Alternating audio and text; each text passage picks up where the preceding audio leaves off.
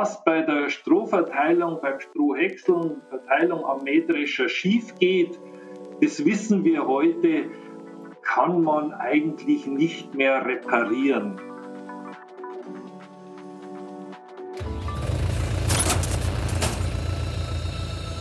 Herzlich willkommen zum DRG-Podcast Landwirtschaft.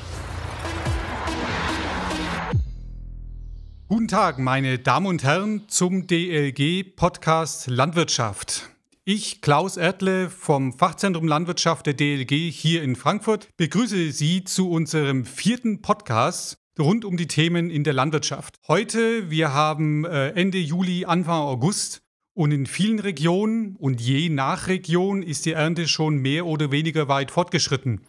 Im Süden hat man die Gerste hinter sich und schielt auf den Weizen, um ihn vom Feld zu holen. In anderen Regionen im Osten Deutschlands ist der Großteil der Ernte schon abgeschlossen. Und dann kommt die Frage auf, wie geht es weiter nach der Ernte? Und genau das wird heute das Thema des Podcasts sein.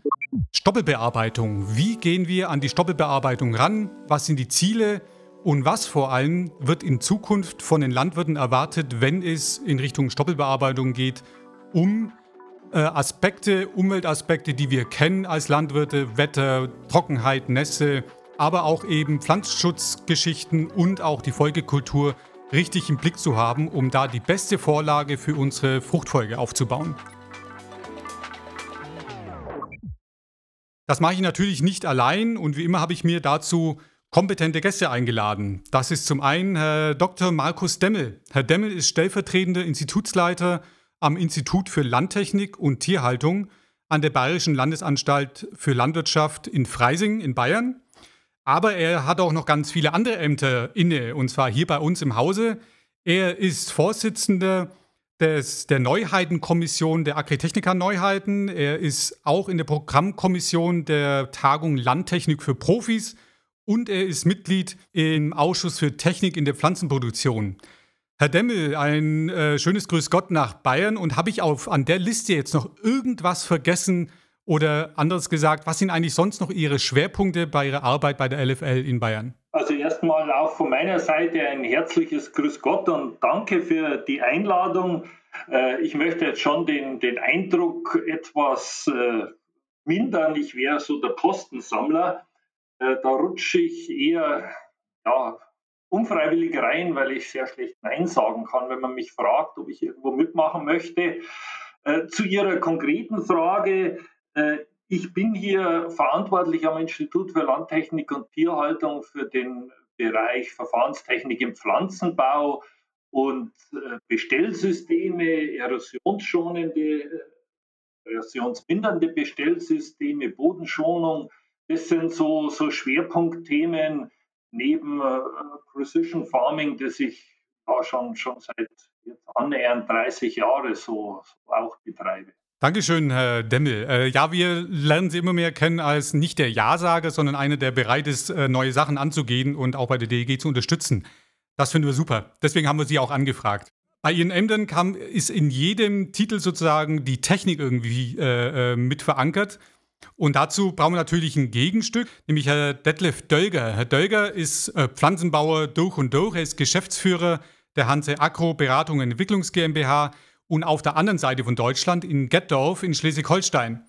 Ähm, Hanse Agro macht Pflanzenbauberatung im In- und Ausland, aber auch Herr Dölger ist bei uns im Ausschuss aktiv. Er ist auch im Ausschuss für Technik in der Pflanzenproduktion mit dabei und aktiv und unterstützt da die fachlichen Diskussionen. Auch an Sie die Frage, Herr Dölger. Was sind bei Ihnen so die Schwerpunkte? Was läuft in der Beratung oder was hat sich in den letzten Jahren so richtig groß gedreht, vielleicht sogar? Erstmal moin moin in die Runde. Grundsätzlich ist es so, dass ähm, natürlich, wie Sie wissen, glaube ich, sind ja auch die Gründe, Sie haben sich zuletzt auch mit Hacktechnik und so weiter beschäftigt, dass sich der ganze Ackerbau ja irgendwo wendet. Wir haben ja das, die zurückgehende Bedeutung im Pflanzenschutz. Ähm, wir haben sicherlich auch die Fehler des Ackerbaus in den letzten Jahren äh, dort diesen Punkten zu verdanken, dass wir eigentlich vieles versucht haben, mit Pflanzenschutz, unter anderem mit Glyphosat und Ähnlichem zu regeln, was vielleicht teilweise anders besser aufgehoben ist. Das ist eine Sache, wo wir uns schon lange drum kümmern. Wir haben zum Beispiel einen Versuchsstandort, ähm, der seit 21 Jahren äh, läuft, der sich mit Bodenbearbeitung beschäftigt in Mecklenburg-Vorpommern. Und das ist auch mal ein bisschen mein Steckenpferd gewesen. Genau, Herr Dölger, perfekt. Dankeschön dafür. Und Sie haben mir eigentlich äh, schon das Wort in den Mund gelegt. Stichwort Systeme und Pflanzenbau verstehen. Und damit gebe ich, sage ich auch Hallo zu meiner Kollegin Siv Biada. Wir haben heute das Glück, äh, Siv Biada direkt vom Mähdrescher runterholen zu können. Ähm, sie sitzt nämlich gerade im Internationalen Pflanzenbauzentrum der DLG am IPZ in Bernburg, also genau zwischen Herrn Demmel und Herrn Dölger in Mitteldeutschland. Und genau was machen wir am IPZ? Wir untersuchen pflanzenbauliche Systeme, Bodenbearbeitung, Fruchtfolgen und Co.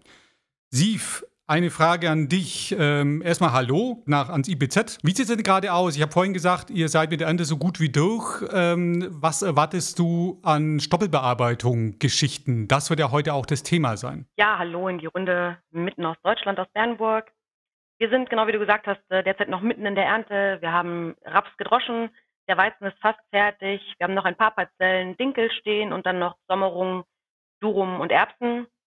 Und dann äh, gilt es ganz klar, nach der Ernte ist vor der Ernte.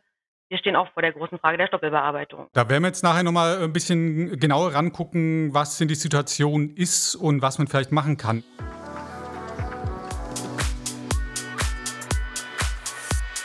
Aber Herr Dölger, dass wir alle von der gleichen Basis ausgehen, was sind eigentlich die Ziele der Stoppelbearbeitung? Warum müssen wir da so einen großen Augenmerk drauf haben?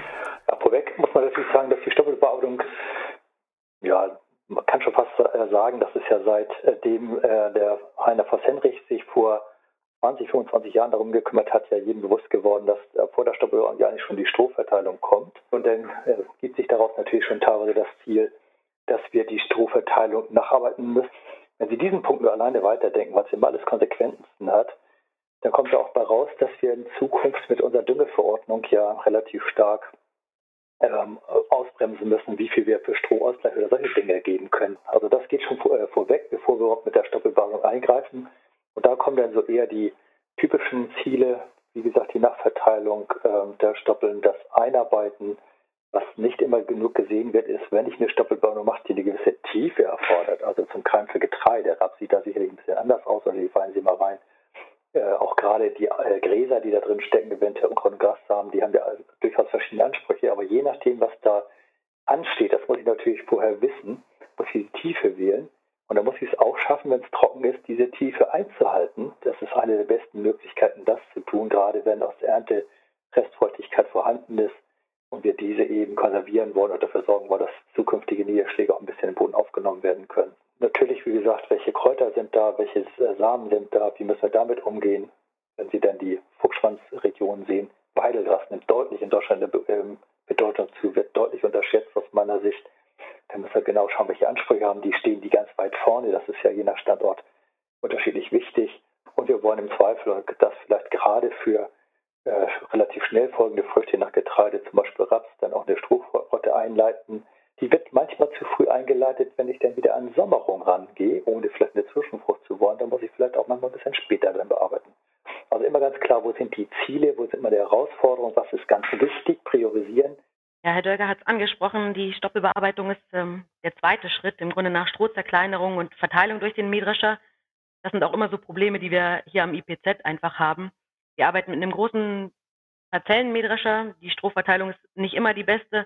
Trotzdem soll das Stroh auf der Parzelle bleiben.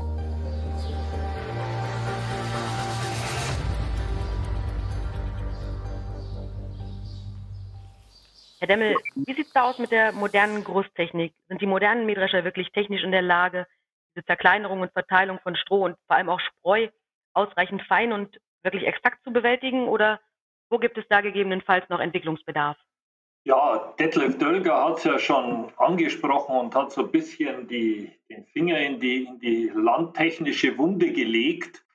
Äh, die Strohzerkleinerung und speziell die Strohverteilung bei modernen Mähdreschern hat sich weiterentwickelt. Ich glaube, das leugnet keiner.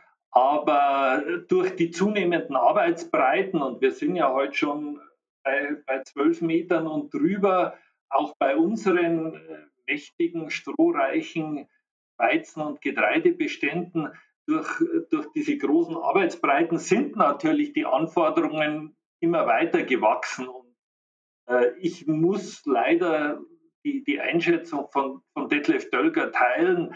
Äh, wir sind nicht bes wirklich besser geworden, denn mit, mit der Steigerung und Verbesserung der, der Verteilung sind die Arbeitsbreiten gestiegen und, und wir sind, sind im Prinzip im gleichen Dilemma wie früher. Eigentlich wäre es gut mit kleineren oder begrenzten Arbeitsbreiten, also 7,50 Meter in dem Bereich, also unter 10 Meter und, und der modernen Verteiltechnik zu arbeiten, äh, dann, dann hätten wir gute, gute Ergebnisse.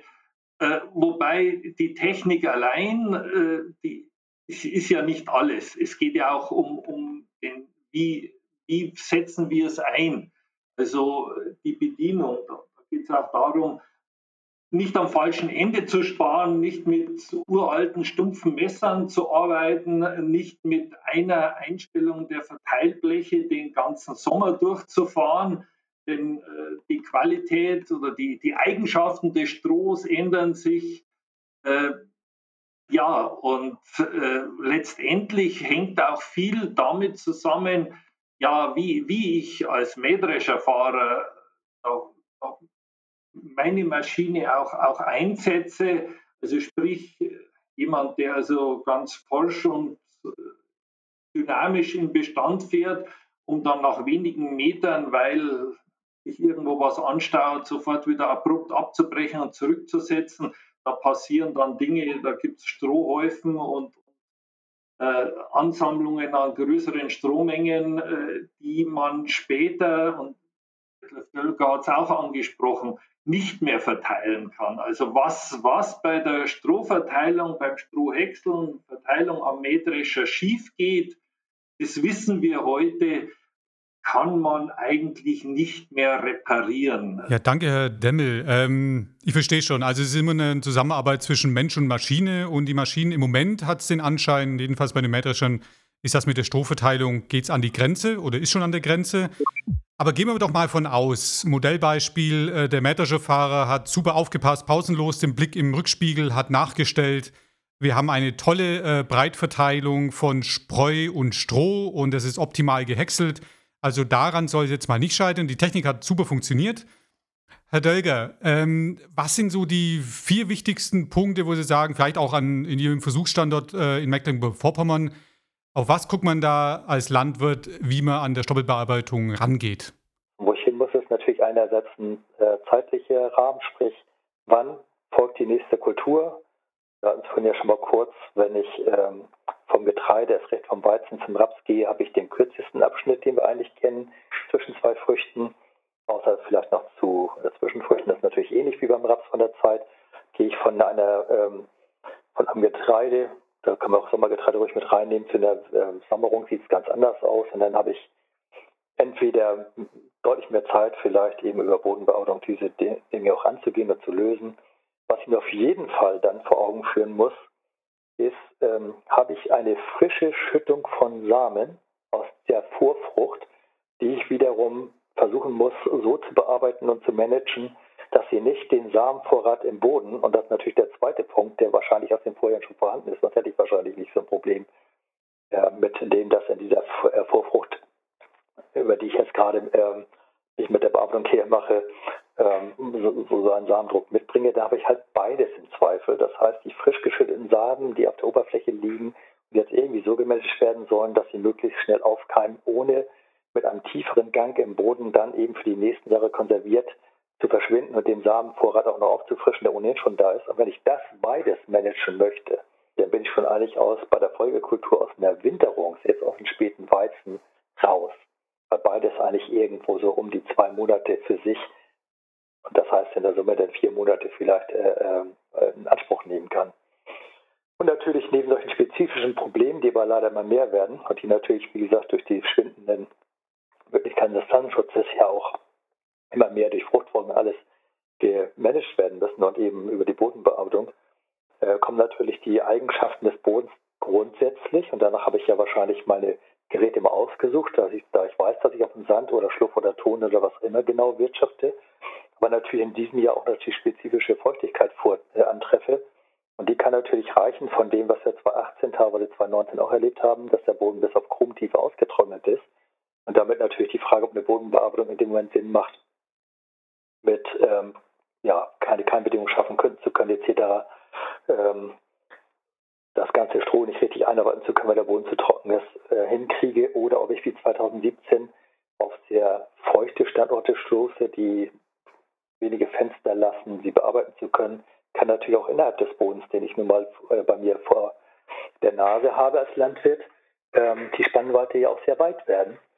Und äh, die Frage muss ich natürlich von diesen Seiten erstmal stellen und nicht immer gleich von Seiten der vorhandenen Technik. Sind wir beim vierten Punkt. Ne? Also hatten jetzt den Unkrautdruck, die Folgekultur im Zusammenhang mit der Vorfrucht, jetzt die Bodeneigenschaften und in welchem Zustand sie dieses Jahr sind. Die vierte, der vierte Punkt hat die vorhandene Technik.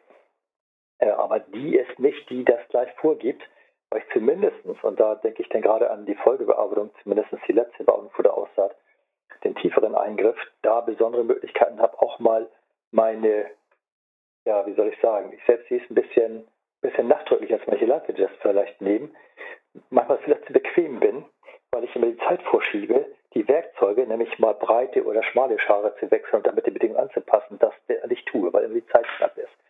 Was in Zukunft meiner Meinung nach ziemlich sicher kommen wird, ist, dass ich mir überlegen muss, ob ich mit meinen vorhandenen Techniken, zum Beispiel ich habe eine Kurzscheibenlege, ich habe einen Grubber fürs Tiefe, wirklich auskomme, auch in einem Betrieb, der so viele Möglichkeiten, weil er so groß ist, nicht lässt dann zusätzliche Technik, sondern vielleicht noch mal nicht so teure Spezialtechnik für bestimmte Herausforderungen brauche, ähm, wie zum Beispiel extrem flaches Arbeiten, weil ich Samenschüttung, äh, die passiert ist, da gehört ja auch ein Raps dazu, in der Fruchtfolge wieder gemanagt werden muss als Ausfallsame äh, und damit vielleicht besser bin als mit den Standardtechniken, die ich heute habe.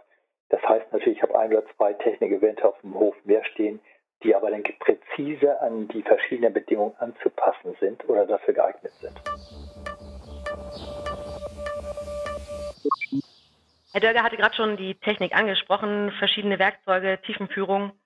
Herr Demmel, was geht, was geht nicht bei den technischen Voraussetzungen und wie sind vielleicht auch Ihre persönlichen Erfahrungen damit? Also, ich möchte jetzt nicht überheblich für, für die Landtechnikbranche äh, sprechen, aber es geht heute sehr viel im Vergleich zur, zur Vergangenheit. Aber vielleicht ist auch das ein Problem oder ist auch das ja, eine, eine große Herausforderung geworden, das richtige Werkzeug oder erstmal das richtige Gerät auszuwählen.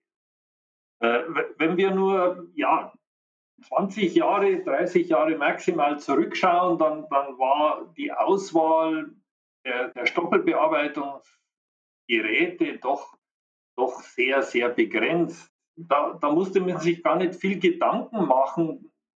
Man hat sowas genommen und dann hat man sich vielleicht noch irgendwie überlegt, wie geht er im Boden und so fahre ich. Äh, also klingt jetzt vielleicht sehr, sehr stark vereinfacht, aber äh, wenn ich heute auf die aktuelle Situation schaue, dann, dann haben wir doch von, von den meisten Herstellern für, für Bodenbearbeitungsgeräte eine sehr breite Auswahl an, an unterschiedlichen Geräte, Bauarten, Typen, wenn wir mal grundsätzlich sagen, welche mit, mit abrollenden Werkzeugen, wie diese ganze, der ganze Bereich der, der Kurzscheibenecken, was sind, ist jetzt das Richtige? Kann ich mit großen Scheiben für eine schweren Maschine flach genug fahren oder ist das nur für was Tiefes? Und, und ähnlich oder vielleicht noch viel vielfältiger sieht es bei den Grubbern aus, wo ich dann auch noch unterschiedliche, Detlef Dölger hat es ja schon angesprochen, unterschiedliche Werkzeuge anbringen kann, mehr oder weniger schnell. Äh, und um ehrlich zu sein, so eine richtige zwingende Systematik oder ein so zwingendes Auswahlschema, welches Gerät in welcher Situation, auf welchem Standort, äh, welche Arbeit gut oder schlecht macht oder wie gut hinpasst, äh, haben wir nicht. Also ich denke, vielleicht müssen wir uns da auch kritisch ein bisschen an die Nase fassen. Da, da lassen wir die Landwirte schon, schon ein Stück weit auch allein, äh, wohl wissend, äh, dass ich im Moment keine Idee habe oder hätte, wie man da Hilfsmittel, Auswahlmittel zur Verfügung stellen könnte, dass, dass die Wahl sicherer erfolgt. Ja, Demmel, das ähm, ist auf einerseits traurig, ne, dass man äh, nicht das berühmte Rezept rüberbringen kann und da der Landwirt schon noch äh, relativ allein im Felde steht. Aber bevor wir noch mal einen Blick in die, in die Technik gucken, Herr Dölger, ähm, in letzter Zeit und auch beim Ökolandbau nimmt die Scheinsaat oder das Scheinsaatbett, das falsche Saatbett, hört man immer öfter das Thema. Ähm, das ist schon mittlerweile anscheinend eine pflanzenbauliche Methode, die vor allem bei so ähm, Ackerfuchsschwanz oder anderen Gräsern Hilfe sein kann. Die Frage an Sie als Pflanzenbauer, der viele äh, Standorte auch kennt und sieht, ähm, wie sehen Sie diese Methode Scheinsaatbett als ähm, Möglichkeit, das kommt ja sozusagen nach der Stoppelbearbeitung, das muss ich mit der Stoppelbearbeitung vorbereiten. Wie sieht man das aus pflanzenbaulicher Sicht? Ich muss das eine erledigen, was mir die Vorfrucht aufgegeben hat, wenn es zum Beispiel nur äh, das Auswahlgetreide ist. Und dann, wenn ich das hoffentlich äh, ganz gut im Griff habe, was ja jeden Sommer mit Trockenheit etc. auch nicht funktioniert, eine Scheinsaat machen will, eine Scheinsaat heißt immer mindestens drei Wochen vor Aussaat der Frucht, der Folgefrucht damit überhaupt eine Chance da ist. Und das natürlich auch nur bei brauchbaren Keimbedingungen, dass das, was ich damit bewerkstelligen will, auch aufläuft. Sind ja nun verschiedene Dinge, die ich als Ziel haben kann. Ein Ziel sind natürlich, Sie sagen schon sehr stark, die Samenpotenziale, nicht die, die frisch geschüttet sind, sondern die im Boden waren, damit natürlich in den Keimhorizont transportiert werden, dort dann eben ähm, mit der ja, Schein, Saatscheinbestellung zur Keimung gebracht werden können, auch wenn die nie diesen Horizont im obersten Bereich herstellt, wie es natürlich die Saat wirklich macht, weil jeder Angst hat, dass es dann doch zu sehr vielleicht mal einregnen könnte oder ähnliches nicht wieder abtrocknet. Also immer sind die Bedingungen dann auch nicht ausreichend. Trotzdem ist das natürlich das Ziel. Und dann soll natürlich ähm, der alte Raps, der im Boden drin steckt, das haben wir im Norden natürlich sehr stark, der Fuchsschwanz, der im Boden drin steckt, oder welches Problem auch immer gelöst werden. Aber eben auch nicht nur das, weil das, was ich schon ansprach, ist ja, dass der Boden vielleicht im natürlichen Bereich mehr wieder seine Stabilität findet und dass er auch zum Beispiel, wenn er frisch rum und rein bearbeitet wird, ob er das gewonnen oder Flügen, sagen wir dahingestellt, natürlich auch besonders druckempfindlich ist, dann, wenn er schon drei oder vier Wochen da gelegen hat, wie es im Grunde ja teilweise für eine Sommerung mit einem, ähm, einer Herbstfurche oder einem Herbstgrubbergang ja auch der Fall ist, ähm, sich gesetzt hat und eine ganz andere Befahrbarkeit wieder hergibt, äh, teilweise auf den besseren Böden eine andere Kapillarität, das kommt ja neben diesem häufig im Vordergrund stehenden Samenpotenzial aus dem Boden ja noch dazu. Ich merke hier im Norden speziell in der Kreiselegge, das hat ein bisschen Beton im Kopf auch teilweise gebracht, weil wenn eine Generation oder schon länger immer nur dadurch rum und rein kennengelernt hat, dann hat sie überhaupt gar kein Gefühl, keinen Blick mehr für solche alternativen Verfahren, wo wir gerade in der Marsch um 99 2000 schon auf Scheinbestellung nicht immer in 100 Prozent der Flächen, aber äh, in Teilen, je nach Problematik, umgestellt haben. Also das wird sich weiterentwickeln, das ist ein sehr gutes Werkzeug ähm, und äh, da kann man durchaus auch viel mit erreichen. Ja, da ist aus pflanzenbaulicher Sicht der hohe Stellenwert der Stoppelbearbeitung wieder ganz deutlich geworden.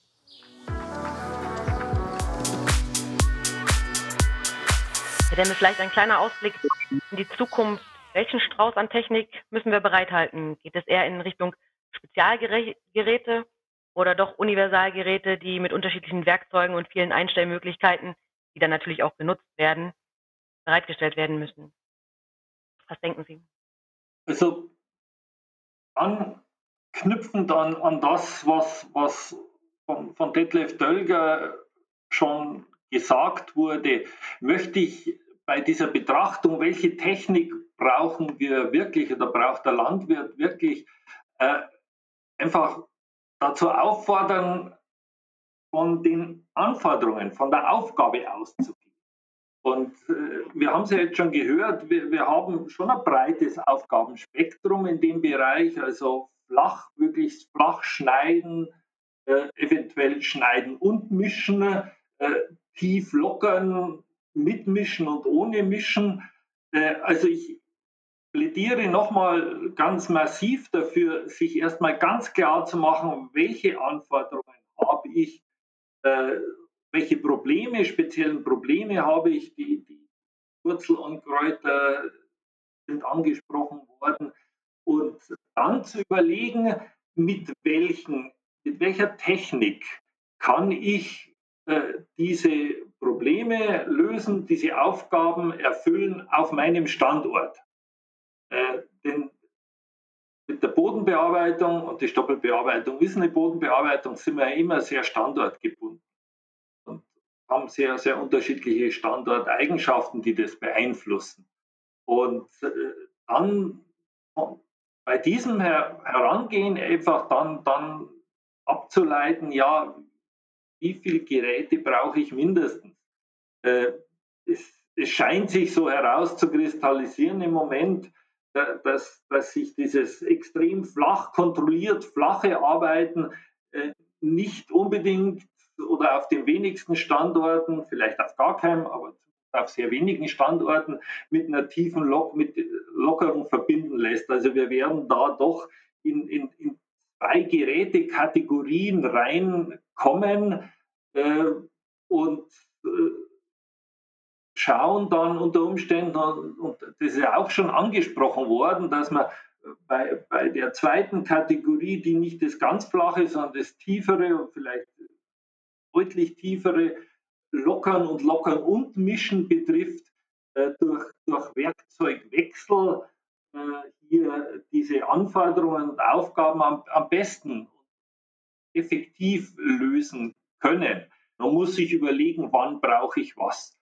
Und äh, eventuell braucht man dann für Sonderfälle noch, noch ein Spezialgerät. Also sowas äh, kann man oder sollte man oder muss man sich dann einfach gemeinschaftlich anschaffen und überbetrieblich einsetzen.